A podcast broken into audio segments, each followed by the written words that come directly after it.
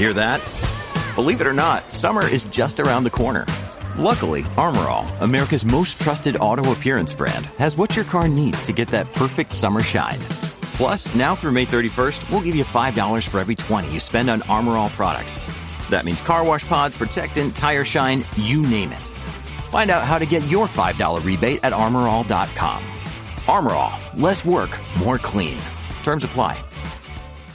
At Evernorth Health Services, we believe costs shouldn't get in the way of life changing care, and we're doing everything in our power to make it possible. Behavioral health solutions that also keep your projections at their best? It's possible. Pharmacy benefits that benefit your bottom line? It's possible. Complex specialty care that cares about your ROI? It's possible. Because we're already doing it. All while saving businesses billions.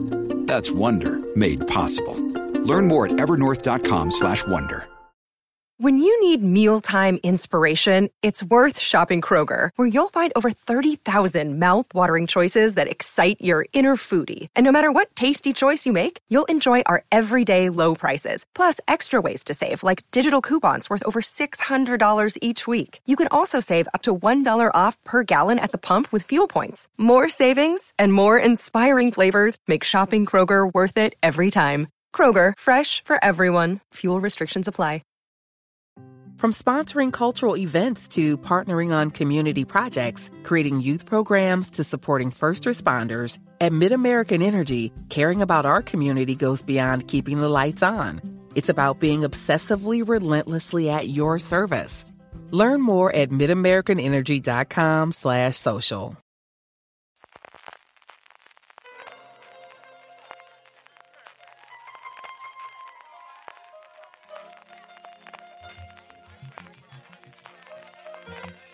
Estás escuchando Fuera de Series con CJ Navas. Desde que te veo venir con la espada pintada en la niebla de mi madrugada, California, estás escuchando streaming de Fuera de Series, el programa que semana tras semana te da todas las noticias, comentarios y curiosidades sobre el mundo de las series de televisión. Yo soy CJ Navas y para hacer con repaso de lo mejor y lo peor de la semana que llega del 17 al 23, uy, casi de diciembre, en el mundo de la serie, me acompaña como siempre Álvaro Niva en su segunda residencia, porque es lo que hay que hacer en esta fecha, Álvaro. Aquí estamos, no, no, en, en, la oficina de todos los días y yo vengo mucho menos guerrero que tú, que te, he notado muy belicista en esa intro y yo siempre, siempre paz y amor. Yo creo que eso como estaba medio endormiscado, digo, me animo yo solo a mí mismo y me tiro para arriba y qué mejor que el desarrollo que dejas para estas cosas. Vamos a hablar evidentemente de ello, de las críticas, somos un montón de críticas esta semana. También tenemos novedades como siempre con la agenda que nos traerá Marichu Lazábal, un par de temitas de desarrollo, pues de dos de los grandes gigantes del audiovisual tecnológico como Disney Plus, Apple TV Plus y también terminaremos después eh, con las preguntas de los oyentes, no sin antes pasar por esos Power Rankings a ver cuáles son las series más vistas por nuestra querida audiencia. Pero antes, permitidme que dé las gracias a nuestro patrocinador de la, de la semana, a 30 monedas, la serie de HBO España creada y dirigida por Alex de la Iglesia. Y esta semana vamos a hablar de Mega Montaner en su personaje de Elena.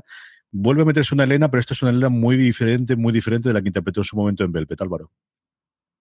Sí, yo creo que al final eh, Megan Montaner está muy asociada a papeles como, como, el de Velvet y tal, pero que ha ido demostrando con otras cositas, sobre todo con Sin Identidad, que tiene uh -huh. eh, una gran capacidad como actriz y ahí era bastante guerrera en aquella serie de Antena 3 y aquí también lo es. Y a mí me gusta eh, de su papel que siendo la parte, digamos, de ciencia, porque ella es la veterinaria, no es la escéptica, entonces como que es, eso cambia un poco respecto al, al cliché siempre de, de, una dupla de este tipo, la que forma ella con Miguel Ángel Silvestre, cuál sería el, el de ciencia y cuál el de fe. Bueno, aquí la tenemos a ella como más tirando del carro de, de creer, mientras que Miguel Ángel es como más reticente a, a dejarse llevar por lo sobrenatural es que desde esa primera escena en la que ayuda a un pobrecito animalito a dar a luz, es que ya es para empezar a creer absolutamente todo. ¿eh? Sí, sí, ella está ahí bastante on fire con este tema de lo sobrenatural y, me parece que, consigue eh, meterse en al nivel de, Miguel Ángel y de Eduardo Fernández en ese trío protagonista y que no se queda atrás como actriz. Tenemos a Mega Montaner, tenemos a Miguel Ángel Silvestre, eh, tenemos evidentemente a Eduard y a todo el resto del elenco de 30 monedas a la que de nuevo agradecemos por patrocinar este programa de Fuera de Series Streaming. Recordad que tenéis un episodio nuevo en HBO España todos los domingos y después os paséis por fuera de series.com y leéis la crítica de Juan Galonce. Nuestro agradecimiento a 30 monedas una vez más. Vamos adelante con las críticas, Álvaro. Lo primero, empezamos por lo nuestro, ¿no? Los adolescentes, que es una parte, bueno, pues al final uno está en el último que está y tenemos que hacerlo. Y empezamos con este The Wilds, que es la, la próxima obsesión televisiva, porque cuando nos podemos hacer titulares, nos podemos hacer titulares. ¿eh?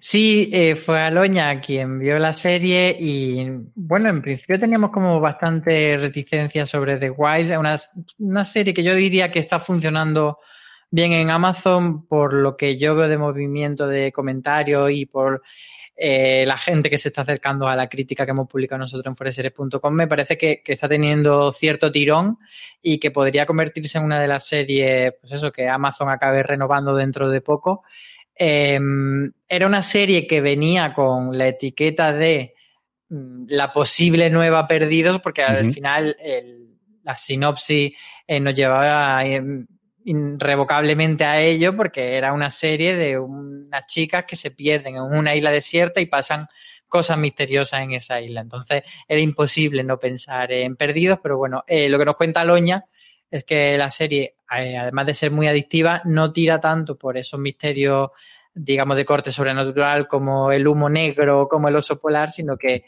va más hacia problemas un poco más mundanos de, de cosas que le pueden pasar a adolescentes normales, pero bueno, pues lo traslada a, a ese entorno concreto. Y de adolescentes también va, pero también de personajes adultos, el desorden que deja, que es puro fuego, como toda España sabe ya gracias a la promoción de Netflix. Sí, sí, nos preguntaron antes de, de, publicar las críticas que nos parecían y ahí lancé esa frase de que era puro fuego que han usado para la promoción y, y que he de aclarar que no la diría solamente para que me pusiesen un cartel. lo digo porque lo siento en el fondo de mi alma y, y bueno, lo que yo contaba un poco en la crítica de, del desorden que deja, eh, sobre todo era una crítica sin spoiler, lo que quería era decirle a la gente que la vea, que me parece una serie muy adictiva, eh, con sus ciertos peritos, como ya hemos analizado también en el review que hicimos Aloña y yo y que ya está eh, publicado en los canales de podcasting de fuera de serie, que tiene ciertas cosas, pero que yo creo que al final compensa mucho la serie, que, que, te entretiene tanto que luego es verdad que dices, bueno, pues esto tal, esto de la trama, este fleco, y puedes sacarle, si la sobreanaliza, le puedes sacar muchas cositas, pero la sensación general es que bien me lo he pasado. Y yo creo que con eso me quedo y con los dos actrizones y el reparto juvenil que también está muy bien. Entonces, al final compensa. Ahí a Piper, evidentemente, lo conocíamos eh, previamente a Aaron Piper, eh, pero tenemos, yo creo, dos o tres mm, personas para seguirle la pista que, como les llegue un bombazo, pueden convertirse en estar al nivel de la gente que ha salido de la casa de papel o ha salido de élite perfectísimamente. Yo creo que, de hecho, estarán ya sus agentes trabajando en ese tipo de cosas. Y yo coincido plena con Álvaro. Yo me lo estoy pasando pipa. La estoy dosificando, la estoy viendo por las noches cuando la cría ya está acostada, que al final cuesta porque además quiero ver la pantalla grande y yo me estoy entreteniendo muchísimo con ella y creo que bordan. Es decir, se nota que es alguien que domina el oficio. Es este momento en el que eh, tenemos al, al, creador, después de haber pasado por todas las escuelas dentro de la televisión española, ahora con medios y con posibilidad y haciendo lo que quiere y al final adaptando su propia obra. Y yo creo que la pase porque Aloña, que se ve leído la novela, dice que, hay muchas diferencias, lo cual yo creo que es tremendamente complicado cuando eres tú al mismo tiempo el autor de la novela original, ¿no? De, de, de qué cosas cambiaría de, de aquel eh, Carlos Montero que escribió la novela hace unos años para, para adaptarlo a audiovisual. Yo me lo estoy pasando muy, muy bien, me está gustando muchísimo, me estoy divirtiendo muchísimo con ella. También muy divertida es Call My Agent, que llega a su cuarta y última temporada ya a Cosmo. Estas aventuras y desventuras, nuevamente, de la parte de, hablando precisamente de agentes, de unos agentes eh, especiales en, Francia, que tiene como principal atractivo, yo creo, para los cinéfilos y para los seriefilos, esa gente que hace cameos y que se interpreta versiones de sí mismo, normalmente muy pasados de vueltas, Álvaro. En esta cuarta temporada tenemos, por ejemplo, a Jan Reno o a Sigourney Weaver como quizás los más conocidos de los que van a aparecer. Y lo que nos contaba Marichu en, en, su crítica del comienzo de la cuarta temporada es que es una serie que al final, pues evidentemente, cuando ya has visto tres temporadas de ella, sabes a lo que vas, uh -huh. pero que no deja de ser esa propuesta amable y simpática que, que siempre ha sido Call My Agent y que, bueno, que se diferencia de otras muchas series que han tocado las bambalinas de, de la industria cinematográfica y televisiva, desde Paquita Salas a Episodes o cualquier otra, eh, pues que tiene esa cosa francesa y muy francesa, no solo porque eh, suceda en París, sino que no es un Emily en Paris para, para entendernos, sino que, que tiene mucho del humor francés y de la idiosincrasia. Entonces, al final, acostumbrado siempre a producciones eh, mayoritariamente americanas, pues como que gusta también eh, asomarse a otras formas de ver el mundo y de entender la cinematografía. Nos salimos también de Estados Unidos con la siguiente crítica que tenemos de Investigation y abrimos también un pequeño ciclo en el que vamos a hablar de cosas de true crime o al menos de cosas basadas en, en, en, en hechos eh, reales. De Investigation contaba Loña que narra uno de los crímenes más escabrosos de Dinamarca con contención y objetividad y mira que es complicado cuando al final estamos tratando temas de este tipo, Álvaro. El caso que trata es el caso submarino, que bueno, pues es como muy rocambolesco y que al final hay una especie de submarino casero. Eh, y además que este concepto de submarino casero es muy interesante de, de, meterse dentro de él. Y una periodista que se llamaba Kim Wall entró a ese, a ese submarino y desapareció y de repente pues se armó mucho revuelo en qué está pasando y era muy complicado de investigar. Y, y, al final lo que viene a contar esta The Investigation es eh, el caso, pero a través de eh, cómo lo siguió la persona que le tocó, uh -huh. eh, pues eso, abordar la investigación muy a contrarreloj, con muchas complicaciones. Y, y, dice ella, pues que eso, lo que tú comentabas de, de ese titular que ella puso, que siendo un tema que podría darse a pues mucho al amarillismo, al sensacionalismo, pues que es una afición muy contenida, que, que, intenta ser muy, está muy ajustada a lo hecho y a recrearlo todo muy bien. Ella decía incluso que, que casi podría ser un, un documental ficcionado, porque de hecho el guionista de The Investigation entrevistó a mucha gente eh, para, para luego basarse para luego eh, armar ese guion. Entonces, que, que, podría perfectamente con esa entrevista haber hecho una serie documental, pero que finalmente ha optado por, por la ficción y, y, eso, ella destaca que es una serie bastante interesante de filming, que además filming lleva, pues, entre esta y, eh, eh, ¿cómo se llama la otra? Ay, se me ha ido la del el delator, no, el, el desertor. desertor. El desertor de la semana pasada, eh, bueno, porque lleva un buen, una buena racha. Sí, es la, forma habitual que tienen ellos de uno o dos estrenos por mes y que al final tenemos cosas curiosas, pero normalmente siempre de pequeñas joyitas que van encontrando y siempre tienen dos o tres grandes aciertos a lo largo del año. El imputado de la habitación 2806 es la serie que Maricho Lazabal analizaba para nosotros en fuera de series.com. Yo recuerdo el caso, o sea, yo recuerdo donde Dominique Strauss-Kahn, eh, del cual ya se habían muchos rumores, era pues una de las personas más poderosas del mundo en ese momento. Yo creo recordar que fue el que sucedió en el, el IMF, me sale en inglés, bueno, el Fondo Monetario Internacional, uh -huh. eh, cuando Rato desaparece y decide volver a Madrid y él iba también a separar, salir, de hecho es cuando entraba Lagarde, porque iba a ser uno de los grandes competidores eh, para la presidencia francesa, que quería volverse, estaba yo un poquito de Estados Unidos y venía para acá, y ocurrió todos los hechos que se narran en esa 2806 y que Maricho lo comenta en su crítica, son tremendamente interesantes de analizarlos desde la óptica después de la llegada del MeToo en los próximos años y cómo se interpretaba este tipo de casos hace ocho años cuando ocurrió el Count y cómo se considerarían a día de hoy, Álvaro. Ella comenta que, que, esta serie documental de Netflix pues intenta eh, alejarse también mucho del sensacionalismo de, mm. de, esta historia, que como tú dices, puede ser uno de los, de los primeros pilares de, del movimiento MeToo por la trascendencia de, de, hablar de una figura eh, tan fuerte y que en, en ciertos momentos se, se, tomó como que parecía que estaban intentando sacar un escándalo sexual de esa persona y desacreditarlo a través del sexo, pero que en realidad lo que se desveló es que eh, no pasa nada, que, que, hagas todas las guarrerías que quieras hacer, eh, seas quien sea de poderoso. El problema es cuando hace guarrería mmm, con una persona que no te está dando con su consentimiento. Entonces ya estamos hablando de otra cosa muy distinta, más allá de, de ese escándalo que podríamos hacer como más amarillo, ¿no? Entonces, esa es una de las grandes eh, raíces que tiene este tema y, lo que se intenta un poco analizar en, esta serie documental que, que Marichu eh, señala que quizás se podría decir que es demasiado frío, pero, pero que no es un defecto, sino que es algo intencionado por parte de, del autor. Delicadas y crueles. Una traducción un tanto pero dice propio Aloña que no está mal traída para lo que es una serie sobre danza. Yo creo que ese es el punto inicial, ¿no? Hay que ver el tráiler, os gusta la danza, yo creo que gustará, y a partir de ahí todo lo que os podéis imaginar en cuanto a tópicos que pueda ocurrir una serie de danza, pues efectivamente eso es más o menos lo que aparece aquí, Álvaro.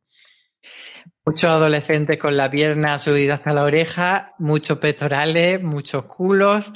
Y, lo que decía Loña es que la gente de, de la danza debe estar escandalizadísima por cómo se le suele retratar porque es verdad que últimamente hay como muchas ficciones en las que la danza siempre es gente eh, pérfida, dispuesta a apuñalar a alguien metafórica o literalmente en este caso. Eh, y, eso que es como que parece que siempre es centro de, conflicto y de crimen. Bueno, aquí tenemos casi, un casi élite, ¿no? Porque es como un montón de adolescentes y un crimen que sucede dentro de esta escuela de danza.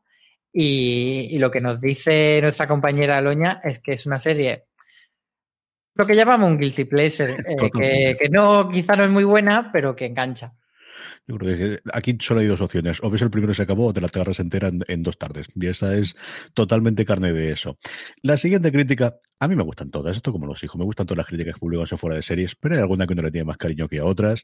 Y solo Álvaro Niva es capaz de juntar dentro de la misma crítica, hablar de exoplanetas, invent y muñecos. Así que, ¿qué es esto, querido mío? Otras Galaxias es una serie documental que ha sacado Netflix que lo que pretende es eh, llevar el concepto de los grandes documentales, eh, sobre todo estos muy vistosos, pues tipo Planet Earth o tipo los de National Geographic, y, convertir eso en una un ejercicio de, ciencia ficción en el sentido de imaginar cómo sería la vida en otros planetas, en otra galaxia, que es ese título de la serie. Y entonces eh, inventa muchos muñecos, inventa muchos animalicos que salen, que son muy graciosos, pero que por un lado dice, bueno, lo que me están contando aquí es un documental sobre alguien que se ha venido arriba y se ha puesto a inventarse muñecos y lo ha diseñado con CGI.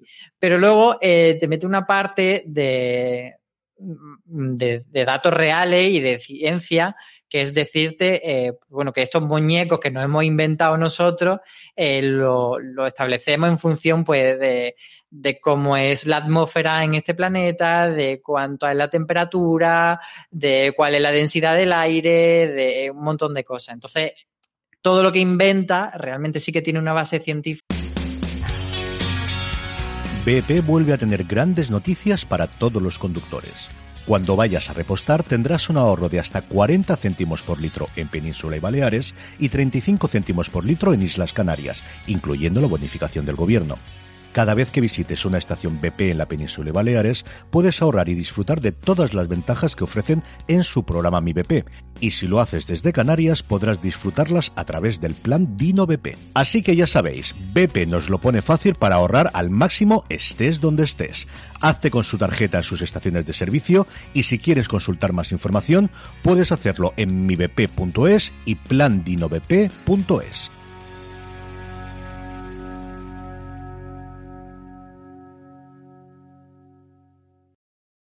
From sponsoring cultural events to partnering on community projects, creating youth programs to supporting first responders, at MidAmerican Energy, caring about our community goes beyond keeping the lights on. It's about being obsessively relentlessly at your service. Learn more at midamericanenergy.com slash social. Y también lo, lo, une a animalicos de nuestro planeta. Entonces te cuenta el vuelo del halcón y luego eso lo traslada a un muñeco que se han inventado en el planeta Atlas. Entonces, por un lado, a mí me da la sensación viendo la serie que como que estás viendo algo, pues es un invent, pero por otro lado sí que dice, bueno, estoy aprendiendo cosas que me la han contado de una manera bastante curiosa y bastante llamativa. Yo hasta creo que quiero verla con las crías. Ahora cuando termino Gilda, que es religión en España, de aquí en mi casa hasta que termine la segunda temporada que hemos empezado a verla, pero yo creo que esta les puede gustar a ella, o es muy adulta, Álvaro, es muy, muy parte, muy fargosa toda la parte científica. No, no, yo creo que sí que puede ser para ver con niños y, tiene muñecos que a lo mejor son un poco pues, guarritos o espeluznantes, pero no creo que den suficientemente miedo como para, como para que le eche para atrás. Yo creo que sí que le puede resultar como interesante. Pues de los mundos inventados de otras galaxias a, un mundo cercano, al final real, terrestre, pero que en muchas ocasiones nos parece totalmente alienígena. Y es que Alice in Borderland, la serie de Netflix que se mete en las subculturas japonesas, eh, la comentaba Antonio Rivera, qué cosas más raras hace la gente en el mundo, Álvaro. De verdad, qué cosas más raras. Pues Alice in Borderland, que yo también vi el primer episodio, es una serie que parte de una premisa que ahora tampoco nos parece especialmente llamativa porque es que, bueno, desaparece como gran parte de la población y se ven un montón de, calles eh, vacías y tal, que es una imagen que tenemos ahora como muy integrada en la retina después de todo el tema de la pandemia, pero bueno, esto lo lleva como a que hay eh, tres protagonistas que, eh, al darse cuenta de que son uno de los pocos supervivientes que, que han quedado en esta situación, que no saben si es un apocalipsis o qué es, pues eh, entran en una especie de juego y luego tienen como unas partes muy... A mí me recordaba mucho a, a 3% y a la mm. peli Cube. Pero, pero Antonio Rivera, que es el que hizo la crítica, tiene otra referencia y se lo lleva mucho más a la parte de, de cómo entronca esta serie con la cultura japonesa y hace un análisis bastante interesante en ese sentido de, de, de toda la tradición manga y anime y de pelis eh, de cómo se integra eh, esta Alice in Borderland en, en, todas en todas esas neuras que tienen muchas veces los japoneses a la hora de contar historias. Y, bueno, es una serie también que, sin entrar en, spoilear el Power Ranking, que, que luego lo comentaremos, pues que, que parece que está teniendo también bastante gente viéndola. Sí, yo creo que es una serie que cuando tiene fan tiene mucho fan, ¿no? Lo comentábamos también con, alguna previamente y, eso es lo que ocurre y luego lo comentaremos, como decía Álvaro, en el Power Rankings. La última crítica que tenemos es el estreno de la quinta temporada de The Expanse, que ha corrido por cargo de Luis Aceituno, que es muy, muy fan de la serie, Álvaro. Es muy fan incluso tiene figurinchis de, naves de The Expanse. Tiene el rocinante en casa. En su estantería. Sí, señor, sí, señor. Pues lo que nos comenta, vamos a hablar por supuesto aquí sin spoiler, él pudo ver antes del estreno de, la serie en Amazon eh, tres episodios, que son los tres episodios con los que eh, Amazon ha salido, siguiendo un poco esta, técnica que, que, está estableciendo, que ya utilizó con The Voice, etcétera, que parece que le está funcionando muy bien, pues eso, sacar unos cuantos episodios y luego ir semana a semana. Y lo que comenta Luis es que eh, la serie no solo mm, pues como ya vimos en ese salto de Amazon a Sci-Fi, tiene más dinero, sino que está pues metiéndose mucho más en el tema geopolítico o geoastropolítico, como él decía, pero sobre todo él destaca que, que ha llegado a un punto de madurez como ficción en el que los personajes tienen muchísima más profundidad, incluso personajes que antes eran un poco alivio cómico, que estaban ahí un poco para, para apoyar tramas, pues que están eh, demostrando una parte eh, más casi crepuscular y, tramas como con más profundidad. Entonces, que, se está la serie centrando un poco más en eso, en casi todos los personajes, en todos sus traumas y, todas las consecuencias de sus acciones pasadas, pero que paradójicamente eh, Holden, que es el protagonista, está quedando como un poco más relegado en ese comienzo de temporada.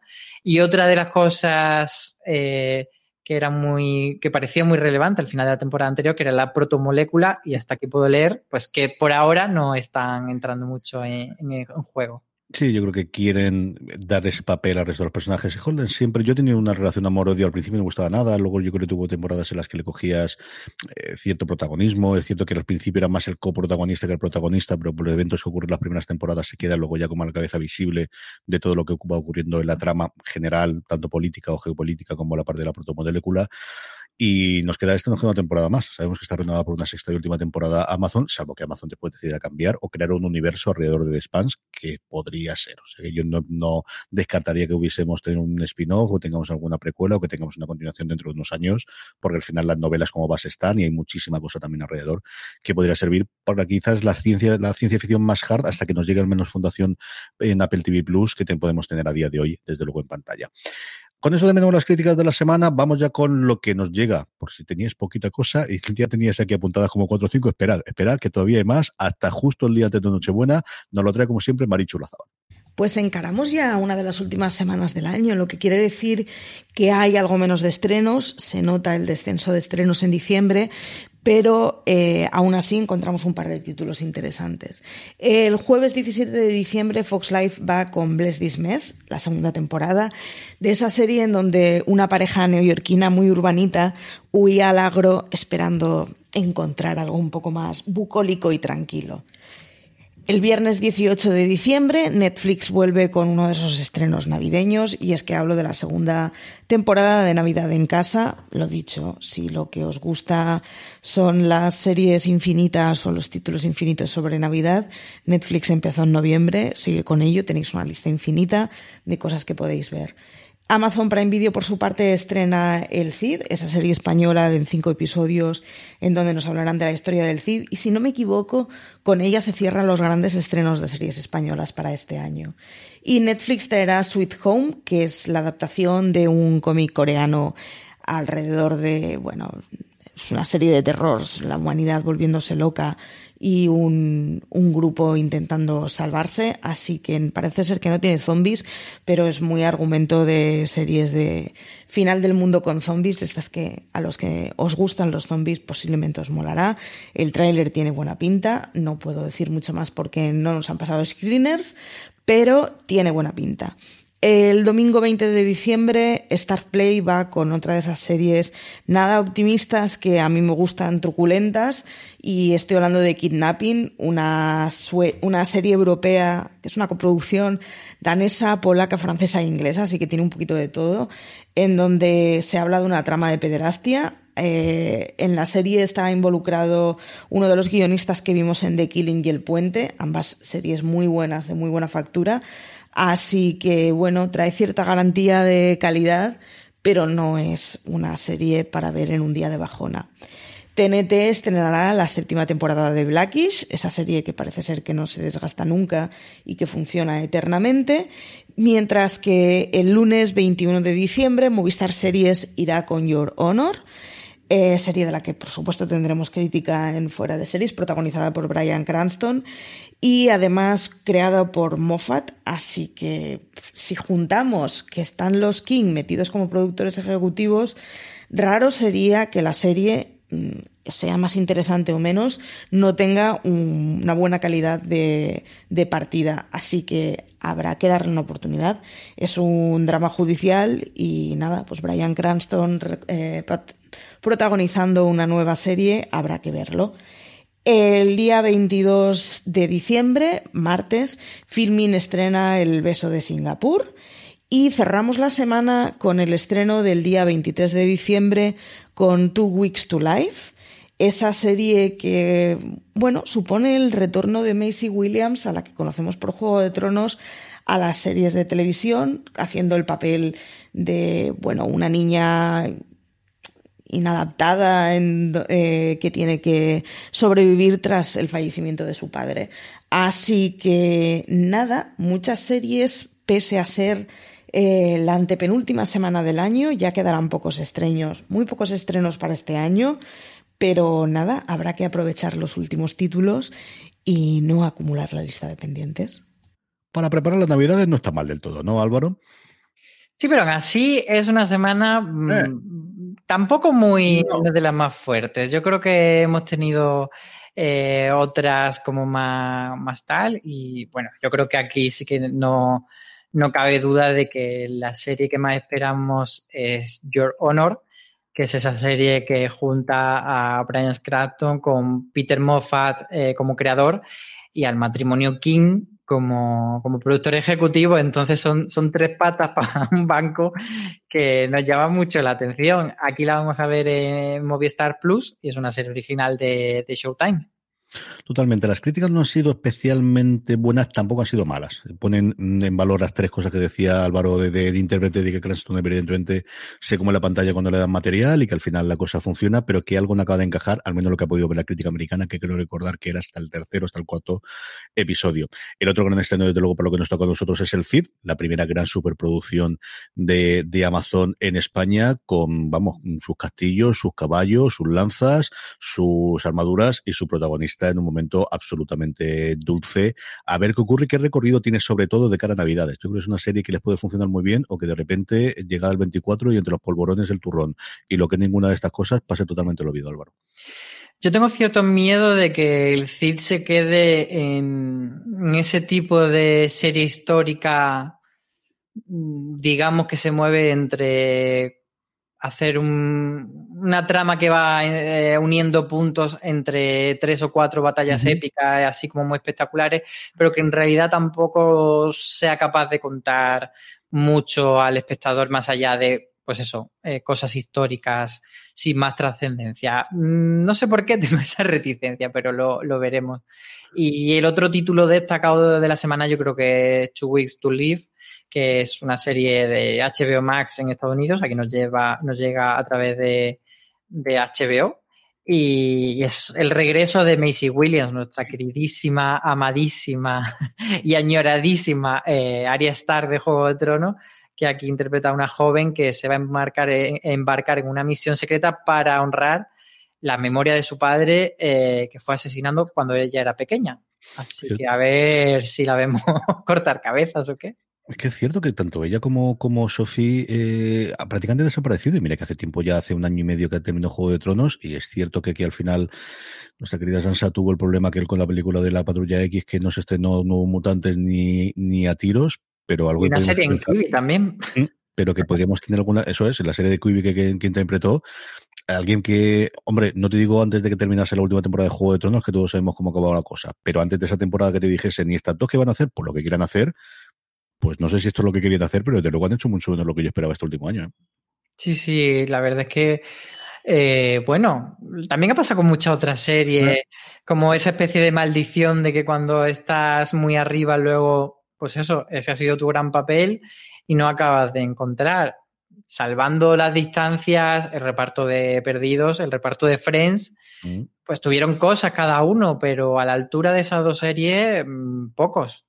No, no, no. Y Friends algún, algún han tenido cierta cosa, pero perdidos, vamos, yo recuerdo cuando Evangeline iba a ser la próxima, no te digo Julia Roberts, pero casi casi, y hasta que ha hecho de la avispa, poquita cosa más ha hecho. Es verdad que en su caso visual, ¿eh? fue casi un, fue voluntario en parte. Mm. Ella, ella dijo, he ganado mucho dinero y mira, yo con esto me, me da para pagar el alquiler muchos años, y luego le ofrecieron un Marvel y dijo, venga, esto está bien pagado y vuelvo pero sí que desde Terry Quinn, que hizo varias series eh, regulinchis o estuvo rondando por ahí de secundario, yo creo que más sobre todo eh, Matthew Fox sí que estaba llamado a ser eh, casi el nuevo Tom Cruise.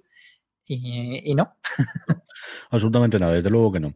Vamos con los temas de desarrollo, evidentemente esta semana, porque además cuando emitimos la semana pasada streaming sabíamos, eh, hablamos de la parte de HBO a Max en Estados Unidos y del cómo iba a llegar a España a partir del segundo semestre de este año y ya anunciamos que, ojo, que el jueves hace una presentación entre accionistas de Disney, a ver qué nos presentan, pues nos presentaron todo, todo, absolutamente todo. Tanto, tanto, tanto que tenemos una hora y 45 minutos hablando de eso que publicamos en el fuera de series del lunes, la segunda parte de las cuales entre Álvaro y yo pudimos comentar un poquito a, prisa, porque además lo grabamos el mismo viernes después de la, de la emisión.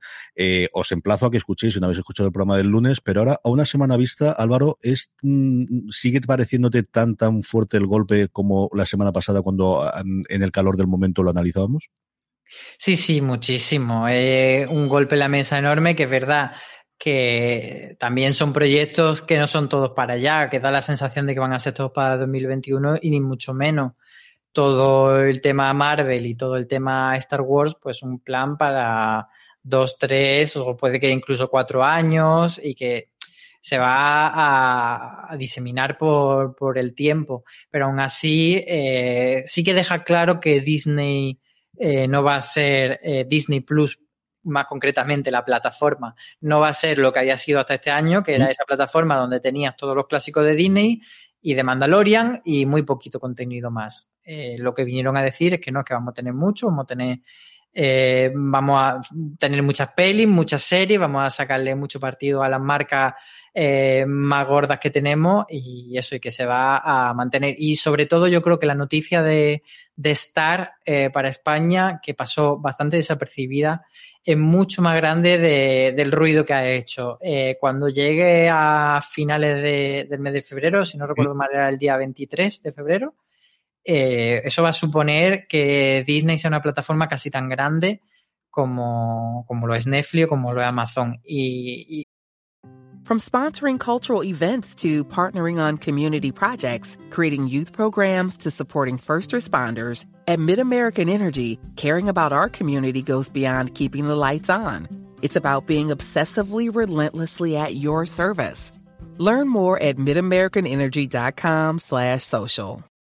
Woodhouse Nissan offers a variety of SUVs and crossovers to fit your lifestyle. Whether you're looking for an SUV with high towing capability or a crossover with all wheel drive, you can expect a variety of safety features, plenty of seating, ample cargo space, and innovative design to tackle virtually any adventure. Explore the Nissan lineup of SUVs and crossovers featuring Rogue, Rogue Sport, Kicks, Murano, Pathfinder, and Armada. Visit one of our two Nissan locations or shop online at woodhouse.com.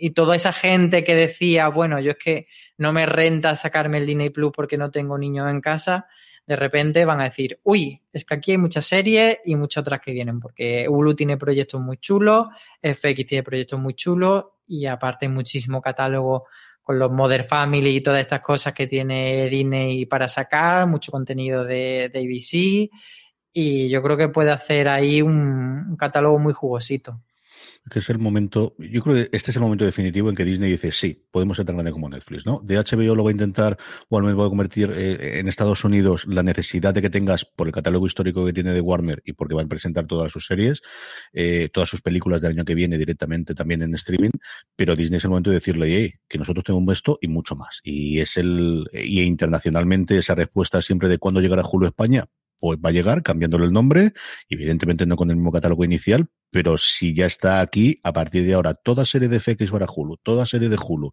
toda serie de ABC, es que son todas las puñeteras series de ABC al final, a día de hoy, el ochenta y tantos por ciento las están produciendo ABC Studios, que es parte de Disney. Y es que la concentración de los últimos cinco o seis años hace que lo que se emite en el canal en abierto americano funcione ahí. Y la gran duda que nos queda aquí, eh, Álvaro, es qué ocurre con los canales lineales, especialmente con Fox y Fox Live, que son dos grandes canales de los que siempre están en el top de audiencias ¿Y qué contenido te va a dejar si al final la apuesta clarísimamente por la parte de streaming?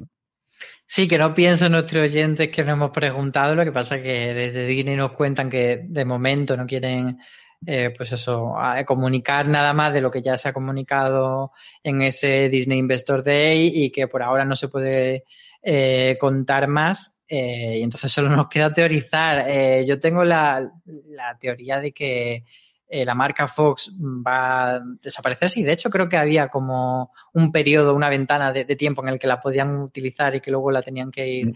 eh, haciendo desaparecer. Y yo creo que sí que en España se mantendrá, no sé si como Fox o como Star, porque en Latinoamérica sí que de repente van a cambiar Fox por, por Star. Eh, yo creo que mientras el negocio de la televisión por cable siga funcionando, lo van a mantener, pero eh, creo que va a ser como mucho más residual a la hora de, los estrenos y que si, si, no se va todo para estar plataforma, sí que veremos como que vayan combinando lo uno y otro o algo así. Sí, desde luego en la presentación, y lo comentamos Álvaro y yo también el lunes, Fox no se oía por ningún lado. Era 20 Century cada vez que hablaban de cualquier cosa de estas o del resto de las marcas que tenía como Touchstone en su momento para las películas. Esa es la que hay. Y es cierto que en España los nombres Fox y desde luego Fox Live no tienen las connotaciones políticas que tiene en Estados Unidos y en el canal general, sino especialmente Fox News pero yo creo que al final eh, habrá un momento en el que tenga que decidirlo, que alargar el chicle todo lo que puedan y que al final hacer un rebranding y cambiar el nombre pues no es lo mejor para absolutamente nada, evidentemente, pero es que habrá un momento en el que yo entiendo que esa marca morirá absolutamente, como os digo, fuera de lo que es Fox News y, el canal en abierto Fox, que a mí tampoco me extrañaría en Estados Unidos, que a mí tampoco me extrañaría que a medio plazo lo quitasen. La otra gran noticia americana también, y que nuevamente aquí quizás ha hecho menos, eh, menos ruido, pero alguna cosa que publicamos nosotros, en este caso en redes sociales, así tenemos también a que nos sigáis especialmente especialmente por Twitter. Estamos contando muchas cosas, igual que en Instagram, más allá de lo que publicamos en foreseries.com, que ya muchísimo, pero no te da tiempo a todo.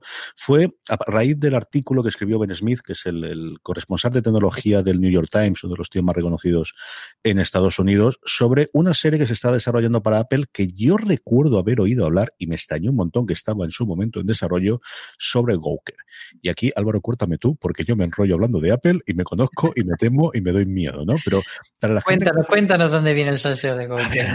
¿Cómo va la cosa? La cosa, bueno, la noticia rápida que no es la importante. Yo creo que interesante son dos cosas que luego cuenta en el artículo y que podemos comentar y que además enlaza con Disney también. Es eh, había una serie sobre el universo de Gawker. Gawker era un portal de, era realmente una publicación, pero realmente era un conjunto de portales con cierto tono amarillista, bastante, bastante beligerante, que tenía cierta tradición de ir contra el poder y que había tenido dos o tres momentos, especialmente con la vida de Apple, importantes. Uno fue el iPhone 4, algunos os acordaréis en su momento, no es que se filtró, sino que una de las personas que lo estaba probando con el nuevo diseño ese rectanguladito y cuadradito tan mono que tenía en su momento, se perdió en un bar. El nivel de etilismo que llevaba la persona que lo perdió siempre ha estado en discusión y eso ha sabido exactamente si se lo dejó olvidado, desapareció, se le cayó, lo cogió alguien y ya está. El caso es que ese móvil acabó en manos de Gawker, acabó en ese caso de Gizmodo, que era el portal de tecnología que tenía, en un mail que fue muy famoso en su momento porque esta gente lo publicó después, Steve Jobs le exigía que lo devolviese porque estaban robando. Ya no es que fuese una filtración, es que tenían un prototipo que era propiedad de Apple, ¿no? Y esta gente, en vez de devolver el prototipo, lo que hizo fue hacer eso y hacer todo el análisis y contó a todo el mundo cómo era el iPhone 4, que era el primer cambio de revolución en cuanto a la estructura que tenía, ¿no? Entonces, digamos que las relaciones no fueron especialmente buenas entre el conjunto de Gawker y Apple, ¿no?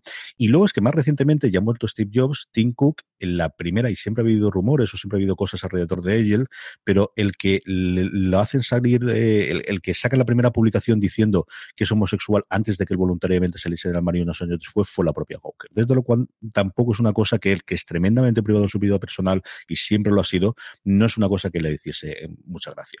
Ese es el contexto por el cual, como os digo, el artículo que dice es que había una serie llamada Scraper, con personas bastante interesantes detrás. Cole Jefferson, que es un tío que ha estado dentro de Succession y que ha estado en Watchmen también trabajando. Gente que en su momento, en su momento de Walker. Max Reed, que también fue el antiguo, que era el antiguo director en jefe de Walker, había preparado un guion en el que al final era un Succession. O sea, realmente era un vamos a contar como en la vida en Gawker, sin llamarlo Gawker, sino que vamos a llamarlo este Scrapper. Llegaron a contratar a dos guionistas para desarrollar la idea y el caso es que, según dice Ben Smith, esto llegó a los oídos de Tim Cook y Tim Cook dijo que por aquí te haré que esto se acaba dentro de Apple TV Plus. Y a partir de aquí, dos salvedades. Una, hombre, es que es el jefe. Se ha puesto a cargártelo, al final yo creo que el licencia tienes. Y segundo, podría haber sido mucho peor porque ellos tenían comprado el proyecto. Lo que están haciendo a día de hoy es poder venderlo fuera, eh, que es muy distinto de cuando alguien compraba todas las copias de una, entidad, que sí que realmente lo que quería era matarlo y que no se pudiese publicar ni tener en ningún otro sitio, lo que simplemente es quedarse con el contrato, no se publica, no se promociona, no se hace ninguna producción y aquí ha muerto totalmente el proyecto y no lo puedes llevar a ningún otro sitio, ¿no? Pero ¿qué quiero decir? Cierto run run ha hecho en Estados Unidos y también en el universo tecnológico la última semana. Dicho eso, yo creo que, que como digo, es la parte más curiosa. Gawker acabó también una cosa muy escandalosa en su momento, que era con unos juicios eh, por una demanda que le puso Hulk Hogan porque había revelado eh, eh, aspectos suyos personales. Al final les costó aquello como 50 o 100 millones de dólares y con eso quebró la empresa. Ese además el dinero no lo ponía Hulk Hogan, sino que lo ponía Peter Thiel, que fue uno de los co-creadores en su momento de PayPal, de los primeros inversores en Facebook, también que tenía una cierta ojeriza a ellos porque también hubo una publicación en la que decía que era homosexual antes de que lo reconociese públicamente. En fin, un embrollo interesante como podéis ver toda esta parte de aquí. Pero dicho eso, dos cosas que se han quedado yo con la segunda parte de Ben Smith y que yo creo que sí que son bastante interesantes, es que eh, el jefe o el gran jefe que hay a nivel audiovisual a día de hoy de Apple, que es eh, Eddie Q, que lleva toda la vida, es la persona que en su momento convenció a todas las discográficas para que le permitiesen, junto con Steve Jobs, vender la música dentro de iTunes, dice que solamente hay dos líneas rojas de cosas que no va a hacer Apple. Una, la que todos pensamos, y la que en su momento también comentamos, que es desnudez o fundamentalmente sexo explícito. Eso es lo que no tenemos porque más o menos escenas de cierto rollo y cierta cosa hemos tenido en algunas de las películas. Y luego la segunda, y esta sí que yo creo es tremendamente impresionante, es China. Nadie se puede meter con China. Y eso es una cosa que tiene Apple y que tiene Disney y que en varios programas de tecnología, varios podcasts que escucho yo, especialmente a Ben Thompson y a John Gruber esta semana, recientemente decir, ¿cómo hubiese sido el cine de los años 70 y los 80 si no podéis decir que Rusia es los malos? O sea, si no tuviese abuso, ¿dónde quedan las películas de James Bond? Y esa es la parte que yo creo sí que es complicada, Álvaro. Es decir, si al final ni Apple ni Disney se atreven a levantar lo más mínimo, haciendo con sus productos audiovisuales que se han metido voluntariamente en esto, con la gran superpotencia en la que todos sabemos las cosas que se pueden hacer allí, una, por el miedo, porque al final allí donde se fabrican y donde se venden muchos de sus iPhone, y la otra porque tiene los parques, porque tiene que estrenar Mulan, porque además estamos viendo que varios de sus últimos estrenos es precisamente o de alguna forma enfocado al público chino, pues esa es la parte que a mí me parece personalmente bastante más preocupante, Álvaro.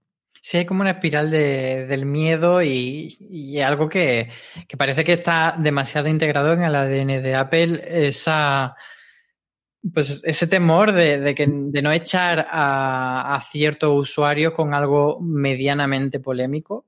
Eh, lo de China, desde luego, sorprende muchísimo, pero, pero es algo que se lleva comentando desde siempre con los proyectos eh, que iban a salir y que luego no salieron, o con el cambio que se dijo que se le hizo a, a The Morning Show, que pues eso, no quieren tacos, no quieren sexo que se vea demasiado y quieren que sea como todo muy blanquito. Y siempre se ha dicho que es el propio Tim Cook en persona quien, quien hace este mandato de, puritanismo y de recatamiento. Y la verdad es que es bastante curioso y también se ve en las series que, está trayendo Apple, que al final son bastante conservadoras en cierto sentido, lo hemos hablado otras veces, que por otro lado eh, fue precisamente el acierto de Ted Lasso. Mm. Y, luego también, pues, eh, esa misma semana han renovado para una tercera temporada Servant, que es mm. una serie que tira por el terror, que tiene ahí a, a Shimalan detrás, pero que, que, claro, eso no es una serie donde vaya a crear una una especial polémica, no es una serie que vaya a ser controvertida, aunque sea una serie de terror. Y, bueno, siguiendo un poco lo de lo de Servant, eh, Shimalan dijo en Twitter que él tenía la idea, eh, yo creo que al decirlo en Twitter ya prácticamente queda grabado en piedra, que tenía la idea de hacer eh, una historia a través de 40 horas, lo que equivaldría a, cuatro temporadas de 10 episodios, que es el formato que usa Servant. Así que, aunque ahora han renovado eh, para una tercera temporada antes del estreno de la segunda, que, es ya para dentro de poco, para enero, si no me equivoco, eh, pues eh, ya esa cuarta hipotética casi que también es palpable y yo creo que también va muy con la marca mm. de, de Apple, que por ahora prácticamente todo lo ha renovado. Es la Netflix de los principios, ¿eh? Es exactamente lo mismo. De Nosotros rescatamos otras cosas que no tenía nadie o que nadie se atrevía a producir o que ponemos dinero como hicieron con The Morning Show, que es al final su House of Cards de cuando Disney decide poner dos temporadas y 100 millones de dólares para, para producir la serie. Y aquí todas tienen como mínimo una segunda temporada, salvo que desde el principio planteamos como miniseries y ni han así, porque yo creo que esta de la chiquilla detective, que no recuerdo ahora mismo el nombre. Eh, Before Dark. Esa es. Eh, Home Before Dark, yo juraría, y aquí la cabeza mía ya no lo que era evidentemente, que cuando se presentó no se habló para nada de segunda temporada y está renovada por una segunda temporada. sí, o para toda la humanidad, mm. esa serie que mm, antes de, verla parecía que iba a ser como el gran proyectazo de Apple y que luego no ha hecho tanto ruido, pues bueno, al final sí que está renovada para una tercera temporada. Así que a pesar de, no haberlo petado, pues eh, Apple va siguiendo dándole lo que hay, siguiendo dándole nuevas vidas. La última cosa, y vamos ya con el Power Rankings que contaba Ben Smith, y esta me encanta, es que le dieron un toque de atención a alguien que pensaba destruir un iPhone. Y dijo, eso no lo hacemos aquí. Esto tiene que salir todo bonito y tiene que verse. Y el propio John Gruber en esto decía, y yo no recuerdo esa escena, pero es posible que sí, que en Ted Lasso dice, yo me quedé parado porque he visto Ted Lasso como todo el mundo, en un momento que coge el iPhone y dice, tío, que nadie coge el iPhone así. Que comprendo que quieras que se vea la manzanita bien, pero si ya sabemos que lo va a tener, esta no hay. Que decir, igual con este punto Haciendo como el, saludo de Star Trek, ¿no? Separando los dedos para que la, manzana se quede medio. Se vea totalmente bien.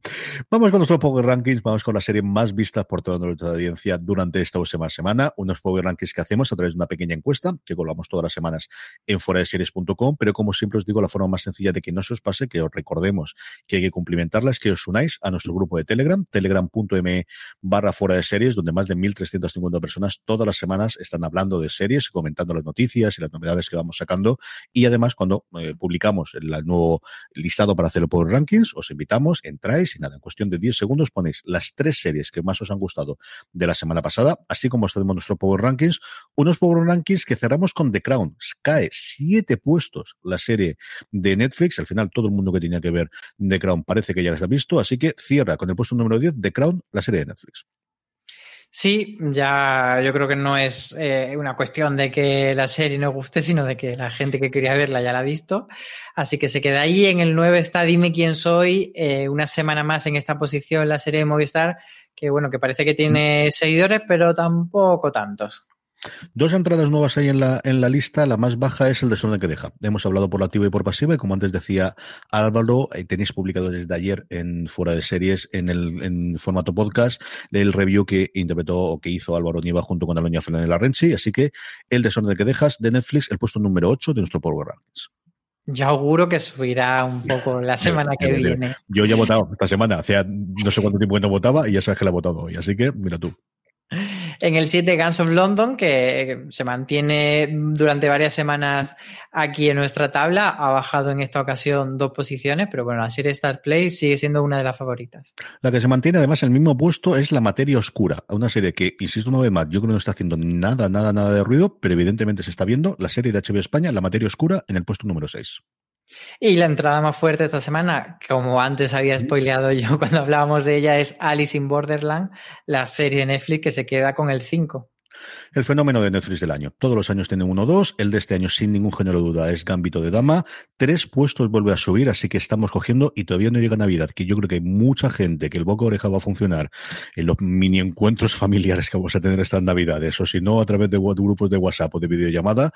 Pero si ya es un exitazo, yo auguro que todavía lo va a ser más todavía. Gambito de Dama sube tres puestos y vuelve a estar en el cuatro de nuestro Power Rankings. Sí, además me está sorprendiendo muchísimo eh, cómo se va manteniendo el formato, mm. el, el, fenómeno gambito de dama a lo largo del tiempo, porque normalmente la serie de Netflix suelen ser como más estrellas fugaces y esta está haciendo, pues eso, ca eh, una carrera de resistencia. En el 3, otra serie que ha estado durante varias semanas en nuestro Power Ranking subiendo un poquito, bajando un poquito y esta semana sube un puntito.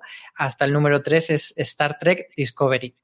Sí, señor, nos podéis escuchar todas las semanas a Dani Simón, a Jorge Navas y a un servidor haciendo el recap. Además, lo tenéis todos ya en vídeo, que tenía un poquito de retraso en la cola, pero ya lo tenéis todos disponibles también en el canal de YouTube. Y esta semana, a ver, a ver que nos deja la segunda parte de, de este episodio, en que es, bueno, vuelve a tradición, el tener episodios separados en dos From sponsoring cultural events to partnering on community projects, creating youth programs to supporting first responders, at MidAmerican Energy, caring about our community goes beyond keeping the lights on. It's about being obsessively relentlessly at your service. Learn more at midamericanenergy.com slash social. Parte eso ha dejado en un cliffhanger tremendamente interesante.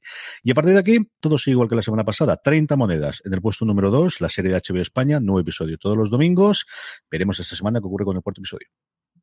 Y otra vez, y con mucha diferencia respecto uh -huh. al número 2, en el 1 está The Mandalorian, la serie de Disney Plus, que es verdad que le costó entrar en la tabla hacia arriba, pero una vez que ha conquistado el puesto número 1, parece que no hay quien la baje y auguro que tampoco eh, la bajarán la semana que viene porque ya estamos llegando al final de temporada, así que la gente que la ve no la va a abandonar todavía. Un episodio nos queda, se estrenará este viernes en Disney Plus y tendréis uno o dos días después, evidentemente, nuestro análisis en Universo Star Wars. Creo que se reincorpora Juan Galonce si no pasa nada, pero ahí ha estado Antonio Rivera capitaneando la nave durante todas estas semanas, junto con John Rovira y Jorge Navas también. Y aquí a ver si me dejan adaptarme a mí, o si luego hacemos, yo creo que haremos un, un episodio después de review de, dentro de, de, él para comentar toda la temporada, a ver si me dejan decir alguna cosa, porque es de estos podcast de, pero que esto, pero que comentáis esto, que cada vez que lo escucho tengo que decirle algo, así a ver si lo convenzo y me dejan entrar ahí. Vamos con las preguntas de los oyentes, preguntas que nos hacéis llegar a través de las redes sociales, donde nos podemos encontrar en Instagram, en Facebook, en Twitter, en todos los sitios como fuera de series, o también en esa pequeña encuesta que hacemos para el Power Rankings, como siempre os digo, dejamos un pequeño texto para que nos hagáis preguntas, como ha hecho en primer lugar Roberto Izquierdo, que nos dice, por favor, vosotros que sois gente importante, eh, eh, hablad con Amazon o quien haga falta que nos traiga las películas de Saika España, que han sacado dos después de la serie. Yo ya voy por la octava y quiero verlas cuando acabe. No sé cuánto te comprendo porque mi mujer es muy muy, fan. A mí me gusta Psych. Lo de mi mujer ya separado. Yo creo que he visto la serie como dos o tres veces con episodios sueltos. Y estas cosas que ocurren cuando tienes productos nuevos que al final no tienen casa, están esperando sigue las plataformas internacionales a estrenarla. Y esta yo juraría que está en Peacock. Y Peacock es el que todavía no sabemos cómo desembarcar a España después de la, de la retirada de Sky, que es una de las noticias también del año que se nos ha olvidado, Álvaro. Y además son cosas que parecen como muy lógicas de decir, eh, bueno, si tienes toda la serie en catálogo, ¿por qué no me traes también las películas? Pero que luego en términos comerciales son productos que van aparte y a lo mejor las temporadas ya le valen a las distribuidoras más baratas porque eh, tienen ya un tiempo, pero las películas como son nuevas las están cobrando a precio actual. Entonces hay como siempre una serie de líos que yo creo que, más que nosotros, como dice Roberto Izquierdo, como gente importante, que no lo somos tanto, eh, aquí la clave es comentarlo por redes, mencionar a las cadenas y a ver si, si logran animarse viendo que hay gente que está esperándolo y, también yo creo que simplemente que haya gente dándole reproducciones a, la serie, al final es lo que despierta la bombillita del algoritmo que dice, oye, que, que Sai lo ve mucha gente, vamos a comprar más cositas de Sai. Pero sí, es complicado. Ese tipo de cosas, la verdad es que hay que tener paciencia. Al final, eh, yo creo que vamos a tener mucho más producto de que en los próximos tiempos. Se nota en el que al final la gente se lleva muy bien en el rodaje y que, evidentemente, vamos a meter ahora 22 episodios de, nuevo entre pecho y espalda. Pero esto de cada dos años juntarse para hacer una película si está bien pagada, ya digo yo que de esta podemos tener unas cuantas, porque además es que a, los creadores les gusta muchísimo y el actor principal, que al final es el que ha cogido las riendas de la serie para adelante. Es el, el que guioniza, no recuerdo ahora mismo si dirige, pero el que junta toda la banda y el que ha hecho con las dos películas. Aquí lo que ocurrió es que la primera película iba a tener muchísimo papel eh, uno de los, de los personajes principales, aunque sea no, no el protagonista, ¿no? Que no recuerdo el nombre del actor en su momento, pero lo puedo mirar ahora después cuando le pasé eh, a Álvaro y tuvo un viaje serio de salud, vamos, no me acuerdo si era un infarto o una cosa, pero bastante, bastante seria, eh, apenas una semana antes de empezar a rodar y tuvieron que cambiar prácticamente el guion, con lo cual mm, se quedó una escena únicamente con él y dijeron del principio que cuando se recuperasen querían volver a hacer una cosita con él y, y eso es por es la razón por la cual hemos tenido esas dos películas recientemente, pero había progreso yo creo que había previsto al menos una o dos más eh, poder hacerlas. Sonia de la Rosa nos dice, anticipado un poco para el final del año, que ya tendremos listas y tenemos muchas cosas sobre el 2020, ¿cuál es el momento de vuestra serie del 2020 y cuál es la que más nos ha decepcionado durante este último año, Álvaro? Pues yo confieso que tengo muy mala memoria en general, pero con 2020 tengo especialmente mala memoria porque un año que ha, el espacio-tiempo se, se ha expandido y se ha contraído varias veces. De repente hubo meses que parecía que pasaron muy rápido. Luego ahora te piensa en el principio del año y, lo te resulta muy lejano. Entonces, eh, tengo esa sensación de, de, no saber muy bien cuáles son las que, de 2020 y tengo que ponerme a hacer lista y decir, anda, esta, esta era de este año. Yo pensaba que era de hace dos años.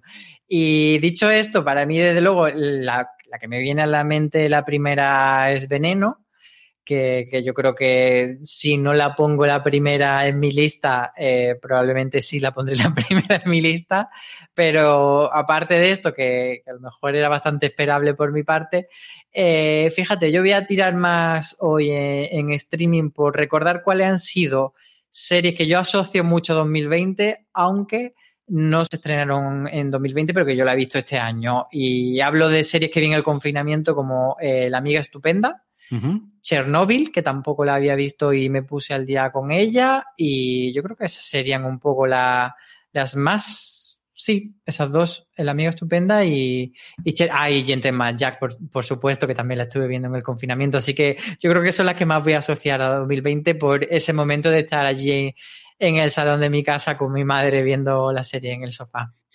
Para mí la que mejor define los momentos buenos del 2020 es Ted Lasso. O sea, de verdad que yo a la que vuelvo y, y si es una circunstancia parecida a la que se dio con la segunda temporada de The Crown y es que pude verla antes de que se convirtiese posteriormente el fenómeno que fue The Crown, la vi completa antes de que se estrenase en, en, en Apple TV Plus. Tampoco esperaba que fuese ser ese fenómeno, pero recuerdo la misma sonrisa que tenía después de cada episodio de poder verla en, en screeners, eh, que me ocurrió exactamente igual con la segunda y con la tercera temporada de The Crown. Así que yo creo que para mí es esa.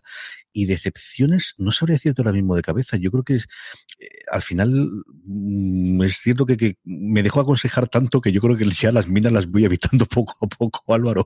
Yo creo que decepciones, decepciones así de buenas a primeras, me ha ocurrido con películas. La peor decepción ha sido Mulan. Me pareció espantosa la película, pero absoluta y totalmente espantosa. De verdad que no, sé si me pilló el día tonto y mira que estaba con Lorena y con las crías y habíamos hecho las palomitas y en un momento de échame lo que sea Disney que me lo voy a pasar bien porque estoy el día de familia espantosa. No me gustó. Yo también tiendo a formatear bastante, y no será porque no haya visto series malas este año, pero tiendo como a formatear bastante Eh, creo que Valeria, desde luego, fue una gran decepción. Por H por B quizás se podría meter ahí, aunque yo por la actriz un poco la salvaría. Desde luego, Alguien tiene que morir es una serie que para mí fue espantosa, pero quizá la que más me viene por serie espantosa 2020 es La Facción Octubre, que la recuerdo como algo tan, tan, tan, tan, tan de otra época para mal, tan una serie cutre de fantasmica y de monstruitos, pero, pero mal actualizada, que, que, es como uno de esos sinsabores que recuerdo, no porque esperaba algo bueno, sino porque sí que fue como en plan, joder, he perdido 40 minutos de mi vida en esto.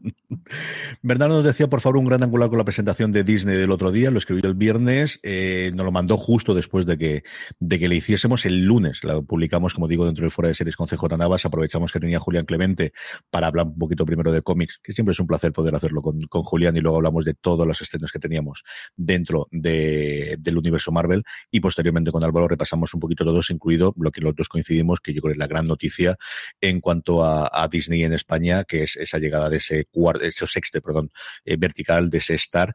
Y luego Álvaro le convenzo de los cines. Esa parte escucharla, porque además me acuerdo totalmente la cara de Álvaro que decía de te compro la idea. Bueno, vamos a ver, vamos a ver si, a ver si les convencemos, Álvaro, a ver si les convencemos. Pues sí, pues sí. Adrián Duarte nos dice, juguemos al crossover que le gustaría ver. Empiezo con Walter White y Doctor House. ¿Qué dos series podríamos combinar, Álvaro? Ay, es que además Adrián Duarte es muy de mandarnos juegos y me gusta sí, sí, mucho. O sea, yo le voy a invitar a que, a que nos siga mandando juegos porque es como muy original. Pues fíjate, eh, antes hablaba de veneno y esta semana, o esta última semana, estamos viendo a muchos a muchos eh, actores y gente importante de, de, Hollywood que de repente están, y también a críticos que están descubriendo veneno, y entre ellos eh, están varias de las actrices de Pose. Entonces, de repente, que de alguna manera el universo de Veneno y el de Poe se den la mano, no sé temporalmente cómo se podría hacer eso y geográficamente si tendría que viajar alguno de los personajes, alguna de las protagonistas de Pose a España en un viaje express o que le llegue una, un VHS de, del Mississippi o ok, además también tienen que salvar pues eso, eh, diferencias temporales, que haya un flashback, un flash forward no lo sé, pero esas dos me llaman mucho la atención. Y algo español, ¿no? Mm. A ver, dime tú el tuyo y voy a, voy a pensar algo español. Yo primero he pensado en, me gustaría, pues, dos de mis comedias favoritas o juntar dos de mis comedias favoritas y que tuviesen, que es una cosa que también se hacía mucho en, en su momento en las cadenas en abierto americanas y te promocionaba una comedia con la otra. Y es una cosa que siempre me ha gustado. Yo recuerdo New Girl con Brooklyn Nine-Nine haberlo tenido en algún momento y cosas similares. Y alguna de las dos comedias de Mike Shure, que al final es mi, mi, mi tote, mi, quizás uno de mis creadores favoritos, me gustaría tener, ¿no? Una Leslie Knob que de repente aparece ese, en la comisaría de Brooklyn Nine-Nine para echar una mano y ver cómo sería con el personaje de Melissa Fumero, me gustaría. Luego la otra cosa que había pensado es tirar alguna serie antigua con una serie moderna, que tuviesen más o menos el mismo tono, pero que tuviesen, pues eso, una cosa de periodistas en el que trajésemos a la chica de la tele a una serie de periodistas modernos. Lo que pasa es que Newsroom no quiero mezclarla con nadie, pobrecita mía, así que no, no le haría eso. Pero luego al final digo, no que le eche. Lo que hay que juntar es el ala oeste con VIP. Quiero ver eso, Álvaro. Pues mira, mientras hablabas ya he encontrado mi crossover español y más que un crossover va a ser un universo expandido porque va a ser el Carlos Montero verso y necesito por supuesto que alguien del desorden que dejas vaya a élite o viceversa, que, que, Carlos Montero ha dicho que el desorden que dejas es una miniserie y ya, pero bueno, con el éxito que está teniendo en Netflix, yo le animaría a que se plantee cómo hacer una segunda temporada y a lo mejor llevarse a algunos de los chavales de élite a Novariz o lo contrario, que, algún profesor o profesora de, del desorden que deja, pues que vaya a parar como nuevo destino las encinas. Digo yo que sí, yo creo que eso es bastante factible, ¿no? Tenemos algunos de los que quedan por allí que vayan para allá y digan, pues en cuanto no va a pasar en Galicia, vamos, esto ha sido que A mí me parece un ideón y además la doy gratis. O sea, Carlos Montero, si estás escuchando esto, no, de verdad que no me tienes que pagar por la idea, no, no piensa, ay, es que bueno, los derechos de autor, esta idea yo te la doy gratis con tal de que me dé esa satisfacción. Sí, señor. La última, Luciana Puerta nos pregunta: Hola, amigos, ¿sabéis si Urgencia se puede ver en alguna plataforma? Enhorabuena por fuera de series. Yo la tengo toda completa en, DVD, que se la regalaré en su momento a Lorena en la edición que había americana en su momento, pero estuvo en su momento y yo no sé cómo está ahora, Álvaro. Es que eh, yo creo recordar que no llegó a emitirse completa doblada en España. Entonces yo creo que ese es el gran hándicap de, de traer eh, urgencia a una plataforma, además de que al ser una serie tan, tan, tan longeva, eh, bueno, está también como el hándicap de que la gente que empiece a verla se va a encontrar unas temporadas muy antiguas y que luego esas temporadas nuevas no se vieron en España y por tanto no tienen ese factor nostalgia. Entonces yo creo que puede ser una, una una afición bastante complicada de traer a plataformas, sobre todo por eso de que no haya doblaje y que al final gran parte de, de los espectadores vemos en versión original, pero muchísima gente sigue viendo el doblaje Mm. y encontrarse un producto sin doblaje eh, podría ser también una complicación. Así que me temo que urgencia está complicado. Recuerdo ahora de cabeza, estaba intentando buscarlo mientras tanto, si la serie era de, de se estrenó desde luego en NBC, pero yo no recuerdo si era de NBC o si era en su momento de Warner Brothers, no recuerdo realmente quién la produjo. Yo sí recuerdo hace unos años cuando entró en el catálogo de Hulu, que fue una pequeña revolución, tanto de audiencia, le suscribió, subió bastantes suscriptores, y luego de los propios críticos, muchos de los cuales la habían visto en su momento, pero la estamos volviendo a ver. Yo recuerdo a la Semping Wall escribir de, con la cantidad de screeners que tengo, y me he puesto a volver a ver un nuevo momento de urgencias porque mis amigos, una cosa que por otro lado también conocemos vosotros, nosotros de bastante de primera mano, Álvaro. Sí, sí, sí. eh, al final muchas veces eh, tiene toda esa pila de cosas que son un poco los deberes y que casi que eh, el hecho de que sea por obligación te echa un poco para atrás y dice, "Mm, ¿por qué no me veo otro capítulo de las chicas de oro que tengo aquí en un DVD? Y bueno, eso, eh, siguiendo un poco lo de urgencias, también creo que, que la serie, lo que tú comentabas, que allí tuvo ese, ese repunte, pero Aquí en España también es muy diferente, porque aquí se vieron las primeras temporadas con muchísimo éxito, si no recuerdo mal fue en televisión española, pero claro, todo, toda la parte posterior no se vio, entonces eh, allí en Estados Unidos hubo una época como más de valle, más de que estaba de capa caída de urgencias, pero las últimas temporadas remontaron mucho en cuanto a audiencia, e incluso en, en cuanto pues eso, a, a, a resonar en los medios, y aquí todo eso no se vivió. No, desde luego que no. Aquí fue Warner. Es que me, sonaba a mí que fue Warner. Sí, estaba la productora de John Wells, que al final es el creador de la serie, y Amblin también, porque por aquí en medio estaba, y al final el piloto lo hizo en su momento Crichton, y contaba un poquito la experiencia que tenía él, pero era Warner Brothers, así que pues hombre, con el desembarco de HBO Max, yo no lo descartaría que pudiese entrar en ese momento. Veremos, no sé cómo estarán los derechos de, de venta internacional. Y como decía, sobre todo Álvaro, yo creo que el principal hándicap es el rodaje, el doblaje, perdonadme, y, y si eso va a funcionar o no. Pues hasta aquí ha llegado streaming. Recordad que tenéis mucho más contenido en formato podcast, incluido todos esos after show que hacemos tanto con, eh, con el universo Star Wars, el último episodio de Mandalorian, universo eh, Star Trek, en este caso hablando de Discovery, con esa vuelta y con ese cierre de estos dos episodios, ese episodio doble que tenemos, en la cadena de fuera de series. Podéis escucharla en iVoox, en Spotify, en Apple Podcast o, como siempre me gusta decir, en vuestro reproductor de confianza y muchos de ellos también disponibles en YouTube, youtube.com barra fuera de series. Ahí nos podéis ver las caras, Álvaro a mí y al resto del elenco de fuera de series semana tras semana. Don Álvaro Nieva, la semana que viene ya será Navidad. Madre mía de mi alma, cómo pasa el tiempo. Pues sí, es que parece que no se va a acabar 2020 y de repente se ve como, ¡ah! Ya está aquí. A todos vosotros que nos estáis escuchando, gracias por estar una semana más. Tener mucho cuidado aquellos que os desplacéis eh, más todavía este año, conforme está la cosa. Nos vemos justo antes de Nochebuena para desearos felices fiestas. Cuidado mucho y recordad, tened muchísimo cuidado ahí fuera.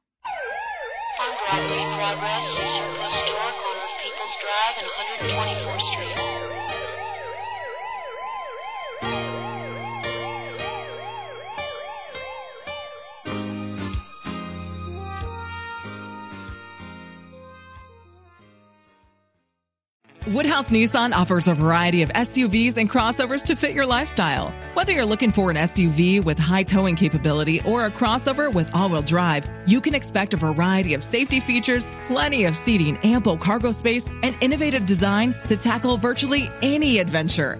Explore the Nissan lineup of SUVs and crossovers featuring Rogue, Rogue Sport, Kicks, Murano, Pathfinder, and Armada. Visit one of our two Nissan locations or shop online at woodhouse.com.